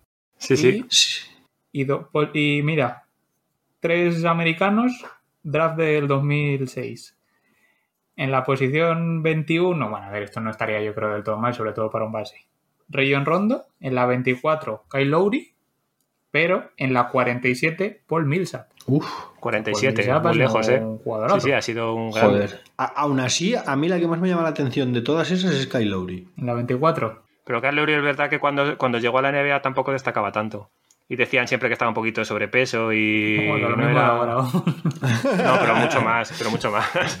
No, no. Sí, Venga. pero mira, pero mira qué rendimiento le saca él a ese culo gordo. Es que. Claro, no veas, eso, sí, ¿eh? eso sí. Eh, Otro americano que tengo yo aquí es del mismo, del mismo draft que Tony Parker de 2001, eh, Gilbert Arenas, el 31, Sí. de selección a Warriors. Un tío que ha sido luego All-Star varios años. Y que ha llevado pistolas al vestuario. Eso tiene mérito. Claro, Y que para ser un puesto y que 31. Tenía, tenía un tanque con tiburones. Sí. Este era un pieza que, madre mía, apostaba en los descansos y cosas así. Bueno, este yo no lo tenía apuntado, pero al- lo habéis comentado antes. Ben Wallace no fue drafteado. Y creo Eso que Ben tenía Wallace. yo, te iba a hablar también que había Claro. jugadores no drafteados. Que, y creo ojo, que Ben Wallace fue tres veces mejor jugador defensivo del año, ¿no? Que tenía el récord empatado con, con. No sé si era con Mutombo o. No recuerdo. Y que, y que luego le em- empató también otro. No me acuerdo ahora de quién es el que más tiene, pero. eh, había solo un par de jugadores que tenían tres trofeos de mejor jugador defensivo. Creo que uno de ellos era Ben Wallace. Pero, por Bueno, ejemplo, entre, eso- entre jugadores que no estaban drafteados, aparte de esto, si estamos hablando de Udonis Haslem, que tampoco lo draftearon. Bruce Bowen, ¡Ojo! Patada voladora. John Starks, que John Starks. Ostras, ¿eh?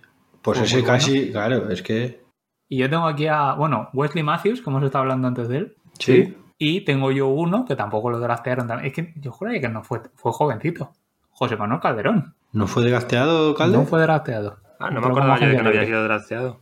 Ah, qué bueno. Ese, el José, ¿eh? que yo siempre fui admirador de, de José Calderón, un gran base. Qué bonito era ver jugar a esos Raptors con él y con Garbajosa. Creo que jugaba muchos equipos. Voy a decir que lo tenía guardado aquí. Para mí, de todos los que he visto, que tampoco no me he peinado todos los drafts ni he estado haciendo un análisis exhaustivo, pero para mí el mayor robo del draft de los que he visto. De todos. Mayor, Jordan. ma- mayor incluso que todos los que hemos mencionado. George Gervin, número 40 del draft del 74, que es un número 40 es una posición bajísima. Voy a recordar simplemente lo que hizo en breves palabras para que se sepa por qué draftear a un tío del número 40 que luego ha hecho esto ha sido una locura. Bueno, promedió 25 puntos en su, en su carrera. 25 puntos, ¿eh? 5 rebotes, 2,6 asistencias. Tuvo el récord de puntos en un cuarto en 33, si mal no recuerdo, 36, que se lo quitó Clay Thompson hace un par de años, aquel partido loco que hizo. Y que, y claro, que ese récord tenía 30 años. Fue máximo anotador de la liga 4 años. un tío que fue drafteado en el número 40 fue máximo anotador de la liga durante 4 años. Es miembro del Hall of Fame y, para terminar, a modo de anécdota, acabó su, tempo, o su, su carrera en el TDK Manresa. Fue Italia y luego Manresa. Es que aquellos años eran loquísimos, que de repente te fichaba Man- Manresa a George Gervin o Sí, ahí pasaban cosas muy raras. Sí, o bueno, bueno, un dineral que había ahí y, que y- no te y lo. Dominic, y Dominic Wilkins, ¿no? Que acabó También, en por ejemplo. Sí. ¿Y tú, Ernesto, quién tenías? Que me has dicho algo que tenías al del 71. A ver, que los abuelos cebolleta. Bueno, os iba a decir eh, esto como simplemente por comentarlo, que Bill Laimbeer, eh, el mítico de los Pistons, que salió en el puesto 65 del draft del 79, Coño. que el puesto 65, fíjate, Tercera ronda. tercera ronda, y Dennis Rodman, que fue el 27 en el 86, con lo que ha sido luego el Dennis Rodman. Cinco Pero el que me ha parecido... Claro, eso es. Pero luego, lo más raro de todo lo que he visto cuando me he puesto a hacer el ejercicio de ver los drafts y tal, es Artis Gilmore, un tío que ha sido pivot, tío. seis veces All-Star con Chicago, que ha sido Hall of Fame, bueno, es Hall of Fame, y que fue el primer jugador en participar en un concurso de mates en toda la historia. Este tío El le solo. eligieron cuando, Claro, cuando era decir. todavía. fue- e- ese año lo jugó él solo. Claro, jugó él. Encima era un tío de dos metros y pico, ¿sabes? Que llegaba sin saltar. Que este hombre eh, le, le- le eligieron en el draft de la ABA, todavía era la ABA, y le eligieron en el puesto 117, en el año 71. Buen ojo, buen Se ha ojo. puesto 117, que fue como séptima, séptima ronda del draft, y era un tío que venía de promediar veintipico puntos en la universidad. Pero por lo que sea, pues le cogieron el 117 y luego este tío ha sido Hall había of Fame. 117, como para acordarte de todos. Lo que me ha parecido extrañísimo. jugadores. Pues creo que, no sé, si tenéis alguno... Bueno, yo tengo aquí un montón más para comentar, pero creo que con esto, y un bizcocho, nos vamos al Rarabis. Me Hombre, yo parece creo que momento, ¿no? Buen momento. Pues vamos al Rarabis.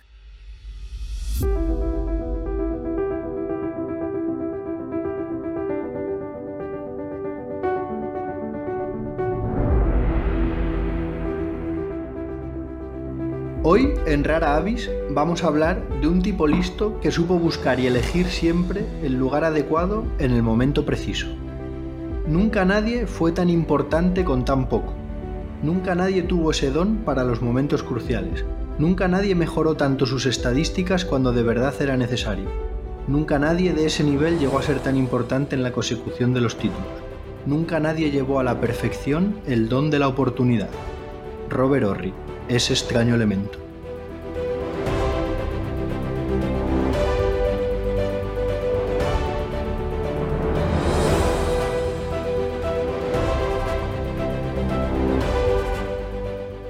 Pues hecha la introducción sobre Robert Horry, vamos a poner en contexto un poquito quién era semejante personaje.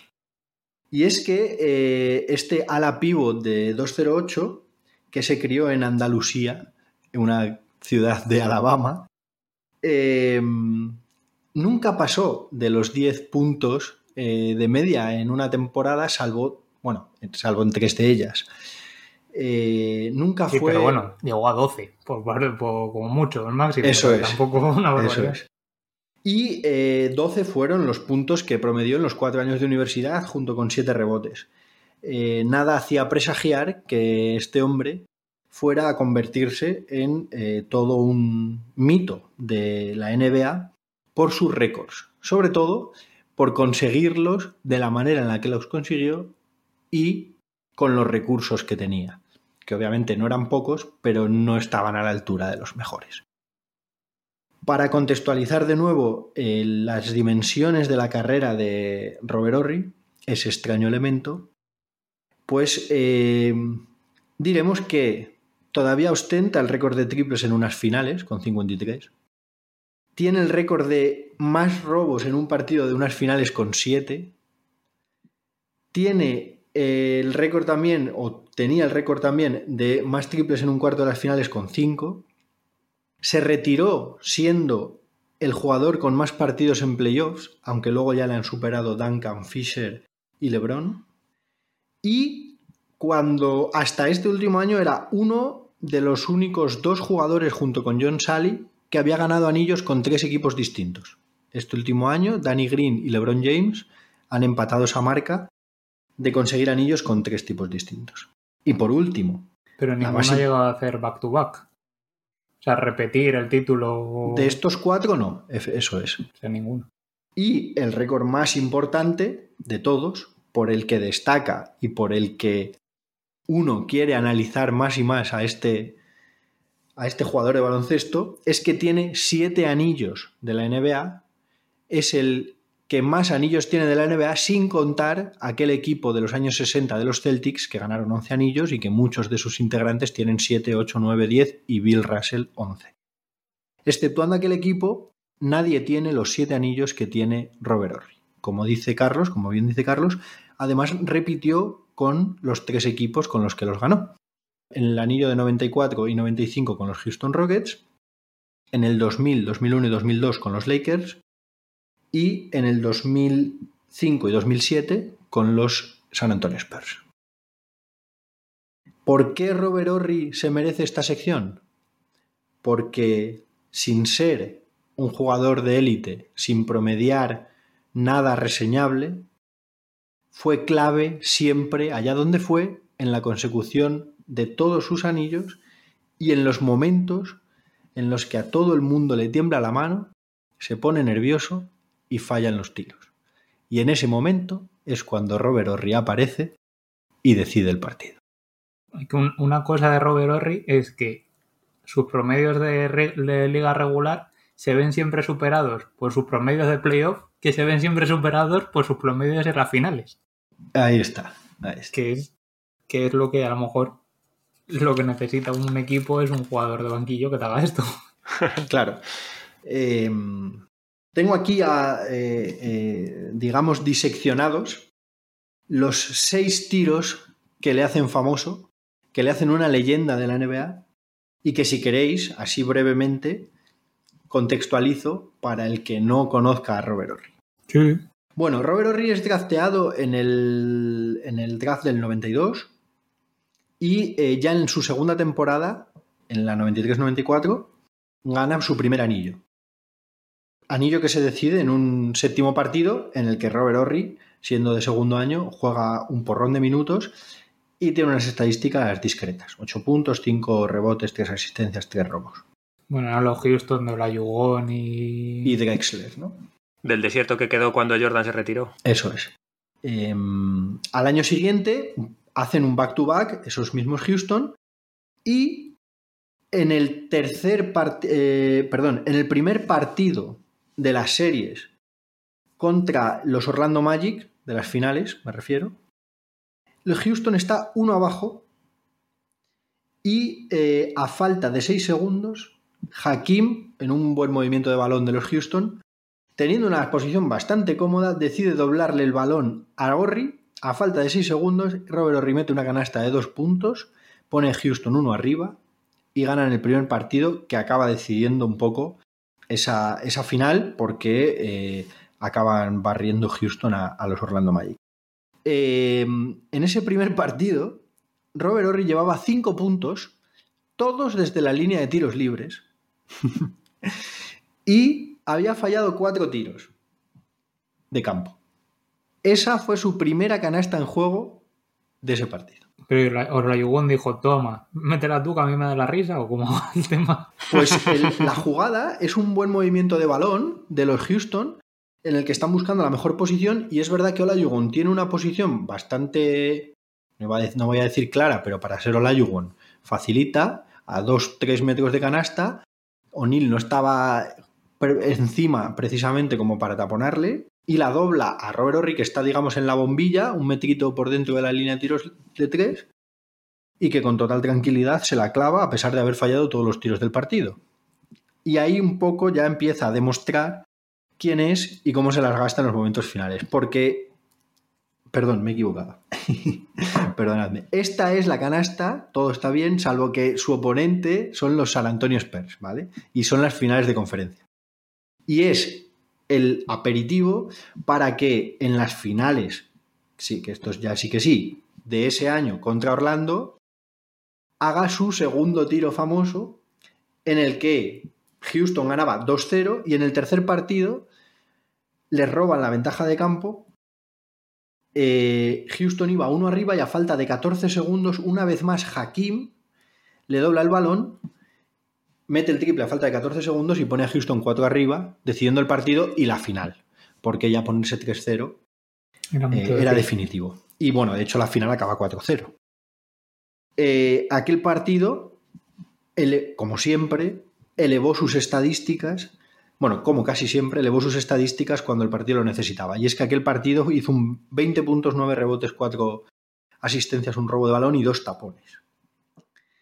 El siguiente tiro, clave en la consecución de otro es cuando con los Lakers del 2001, en el tercer partido de las finales contra los Sixers, con las, con las finales 1 a 1. Recordemos que aquel primer partido lo gana Iverson con aquellos 50 puntos, saltando por encima de Tyron Lue y demás. Es el primer partido en Filadelfia. Lakers, los Lakers llevan la ventaja de campo perdida. Y lo que Robert Horry sentencia, bueno, no sentencia el partido porque mete un triple a falta de 40 segundos que les pone 4 arriba a los Lakers pero sí que es bastante crucial porque además le añade cuatro tiros libres en ese último minuto para colocar a los Lakers de nuevo por delante en las finales y recuperar la ventaja de campo. Sí, porque iban bastante empataditos y además mete 12 de sus 15 puntos en este último cuarto. Ahí está, ahí está. Ya no solo, bueno, tú has dicho antes, Carlos, muy bien, que él mejora las estadísticas de, en las finales respecto a las de playoffs y las de playoffs respecto a las reglas regular. Pero habría que estudiarse también cómo mejora sus estadísticas del último cuarto respecto a los cuartos anteriores.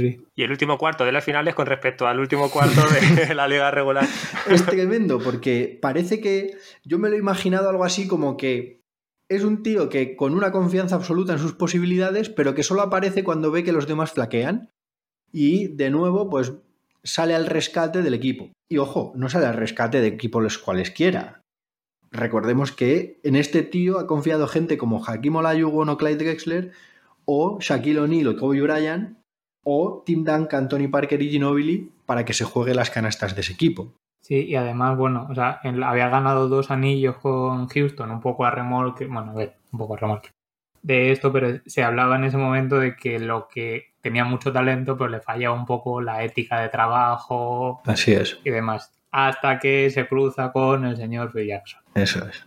Y eh, Phil Jackson, una vez más, eh, recomendamos la lectura de Once Anillos para que quien, no, lo, haya tenido el placer de leerlo. Como Ernesto, por ejemplo. Como Ernesto. ejemplo. Tenemos aquí un, un disidente. En claro, yo soy la representación de toda la gente que no lo ha leído. ¿Cómo no va a hacer caso la gente si no nos hace caso Ernesto? ya, la verdad que sí. Entonces, bueno, eh, ahí ya digamos que también deja su sello por primera vez en esos Lakers eh, con un tirazo, con un partido que él cierra que además es decisivo en el transcurso de las finales. Una vez con esa ventaja de campo recuperada, los Lakers cierran la final con 4-1.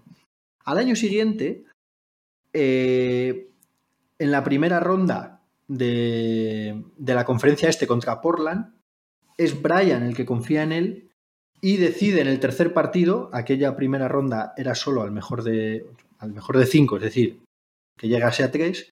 Y en ese tercer partido con 2-0, eh, Portland está dos abajo, perdón, Lakers está dos abajo contra Portland y a dos segundos Brian penetra, le dobla el balón desde la a la esquina y mete el triple, como no, a pesar de haber fallado sus tres triples del partido.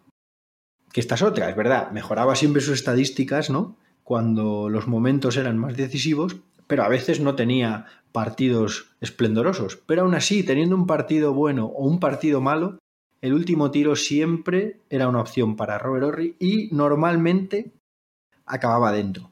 Que esa es un poco, porque se puede tener ese don de la oportunidad, ¿no? Y estar ahí, y, saber estar, y saber dónde y cómo aparecer, pero es que luego hay que meterlas.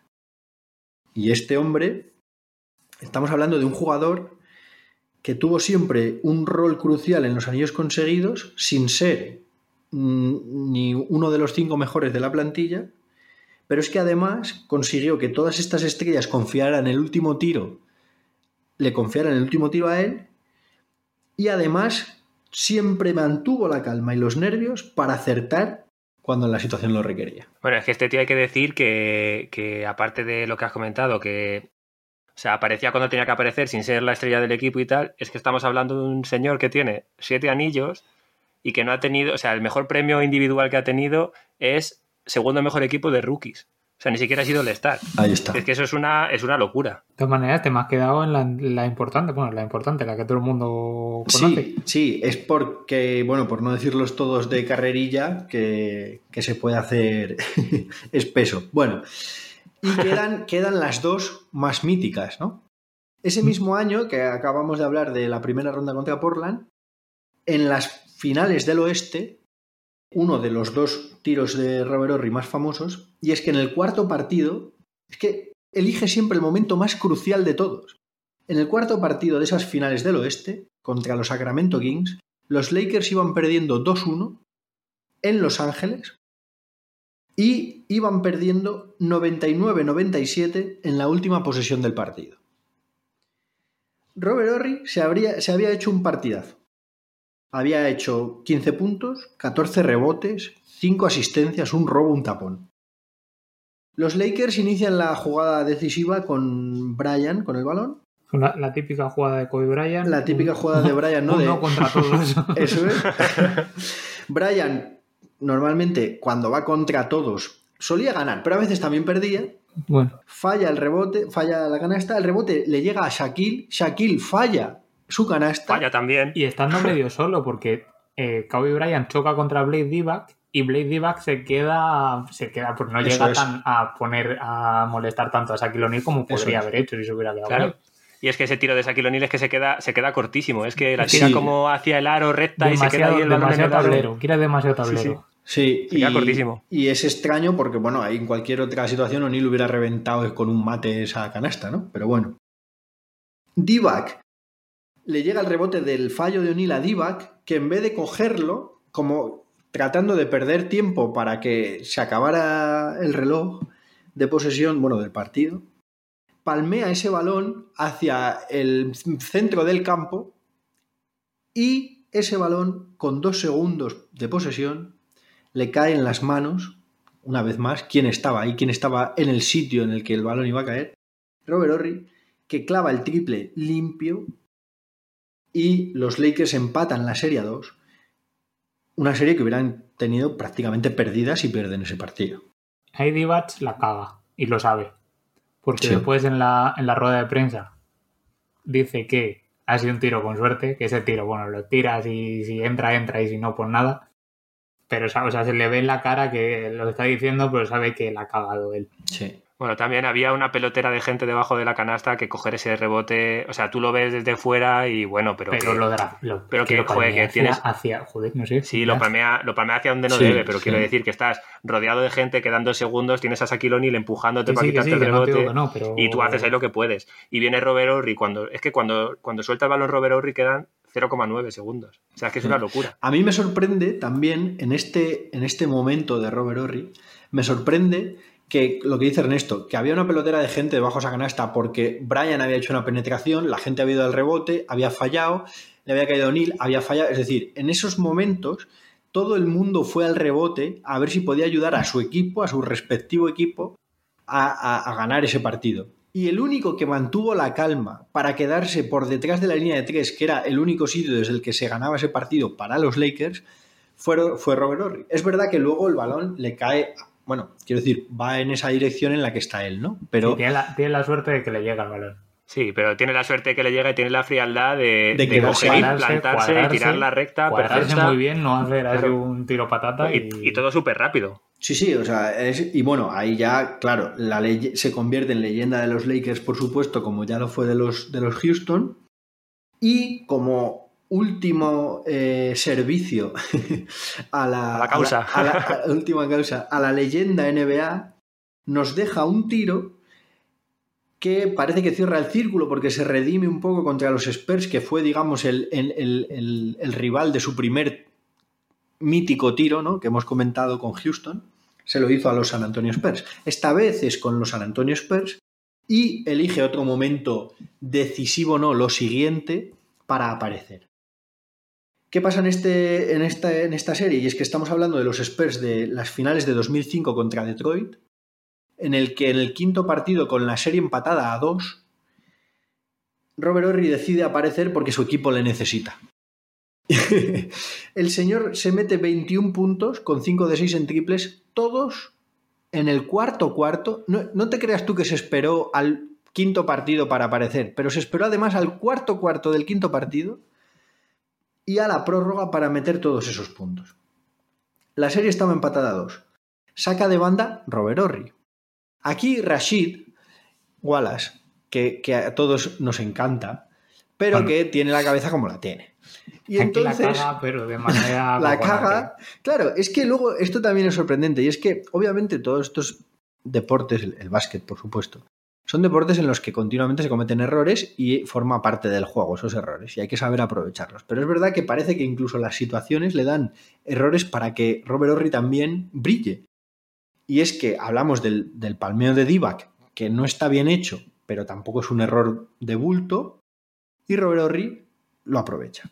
En este caso, Robert Horry saca de banda, se le da el balón a, Manu, que va a la esquina a recibir y que está muy bien defendido. No recuerdo si era por Tyson, Prince. ¿sí? Da igual por cualquiera, si de ese equipo defendía todo. Efectivamente.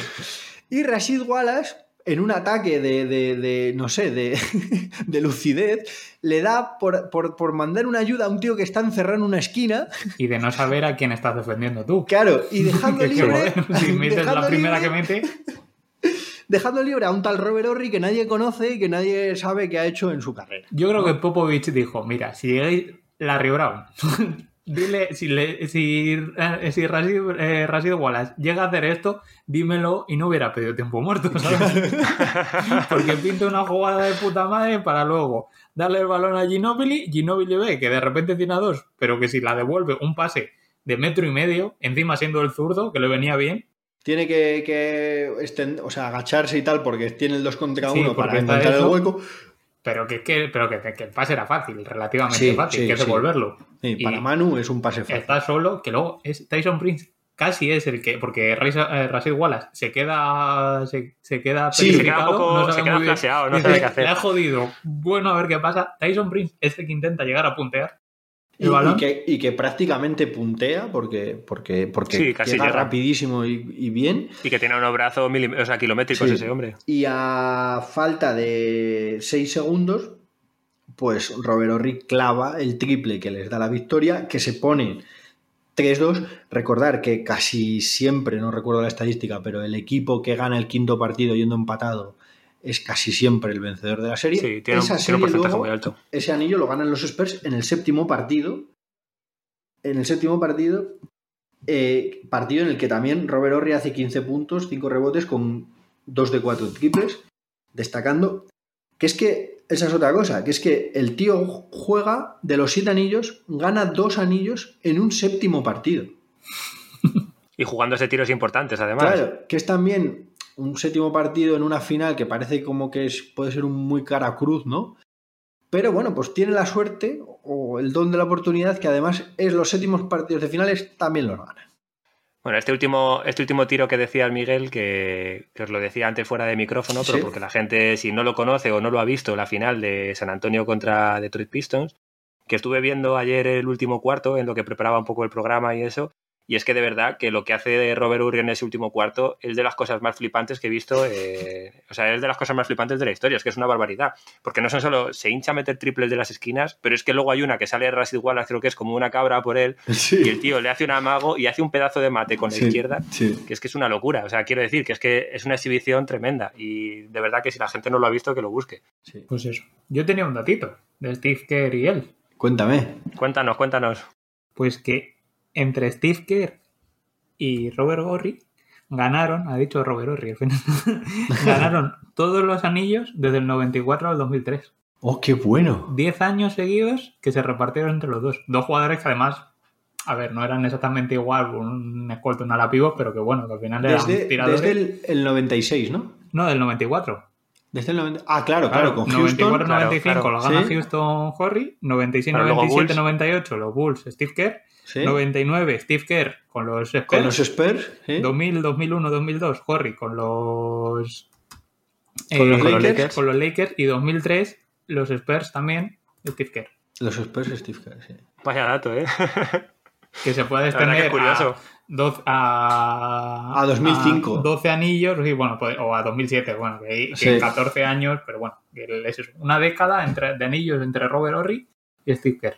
Pues dos buenos personajes para. De hecho, quizás una próxima rara avis podría, podría recaer en el compañero. Sí. que tiene, tiene mucho de lo que se puede decir de él, vamos. Yo he estado como. como o sea, he, estado buscando información sobre este hombre. Yo, si te soy sincero, todo lo que tengo aquí apuntado lo has dicho tú ya. O sea, ya no tengo nada más que decir. Así que tengo cuaderno y os veo a ver qué me contáis. No, porque quiero decir, me sorprende esa capacidad de, decidir los partidos. Quiero decir, hay que tener una confianza muy alta en uno mismo para hacer eso. Y no es tan fácil tener esa confianza tan alta para aparecer en momentos clave, bueno, y una frialdad, ¿no? Pero para aparecer en esos momentos clave y hacerlo tan bien, ¿no? Y no es tan fácil mantener esa confianza cuando tú no destacas. Quiero decir, cuando durante años eres un jugador del montón. Los números dicen que eres un jugador del montón. Y sin embargo, tiene esa confianza y esa frialdad para ver el momento y para, y para enchufar. Que es que hay que recordar que es que hay que enchufarla, ¿eh?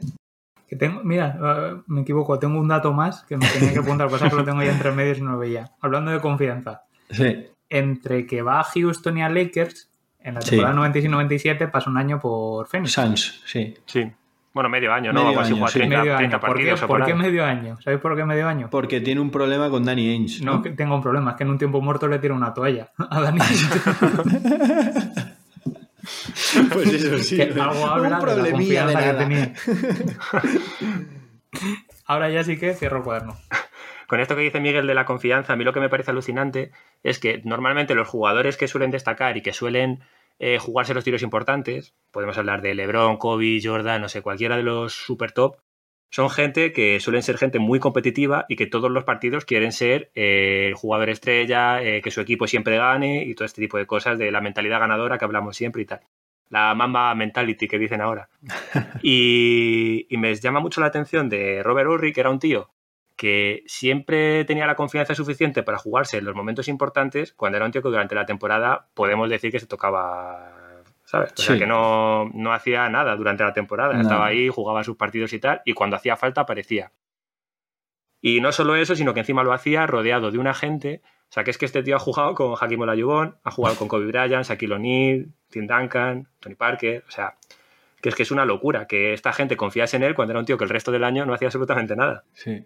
Es, un talento fuera de lo normal. Y, lo digo no tanto por lo que demostró, quiero decir, obviamente todo lo que hemos hablado es demostrar mucho, pero que en todos esos 16 y 17 años que estuvo en la NBA, en la temporada regular, demostró lo justo. Y sin embargo, qué manera de crecerse en los momentos que importan. ¿eh? Es, es, a mí me parece algo de verdad, digno de, estudio, de, análisis y de, admiración. Extrapolando al futuro, que a mí me gusta hacer estas comparaciones, si alguien no ha visto jugar a Robert Horry o no conoce mucho cómo era Robert Horry, que se vea los playoffs de este año de Rondo, que ha sido un poco eso.